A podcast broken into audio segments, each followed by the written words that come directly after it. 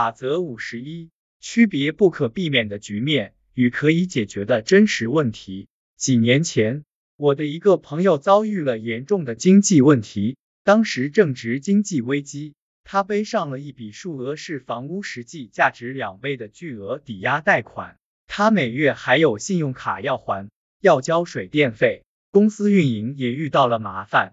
每次见到他，他都能讲出很多法警上门。银行开出具有威胁意味的信件，或者要求他付款的最后通牒的故事，他不知道怎么解决这些问题。他还清了所有小额借贷，现在只欠银行、建筑社团和大型公用事业公司的钱。我建议他，显然我不是唯一向他提出建议的人，申请个人破产，这样他的债务就会一笔勾销，也可以东山再起。尽管他两三年内还会在财务上受到限制，但显然不会比现在更窘迫。他拒绝了这个建议，他认为破产是耻辱，并且下定决心想办法解决自己的问题。这种情况持续了几个月，他变得越来越消沉，压力越来越大，在利息的作用下，负债也越来越多。猜猜最后的结果是什么？我想你已经猜到了。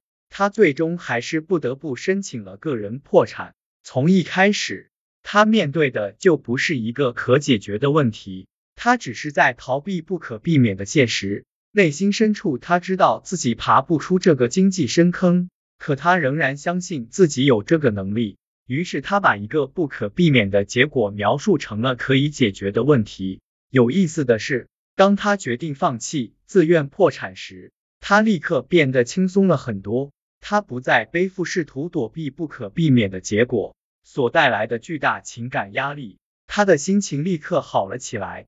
无法取胜的战斗远比破产本身更消耗精力，更让人意志消沉。他痛苦的度过了几乎一年的时间，却毫无收获。他真希望自己在明确了局面无法挽救时，就立刻宣布破产。我知道我在前面说过。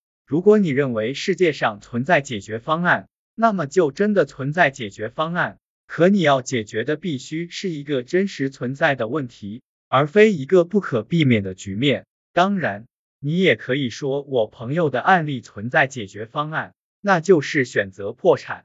但这只是终究会发生的事实，没有什么创造性思考能避免这种局面，至少不可能以明智的方式进行。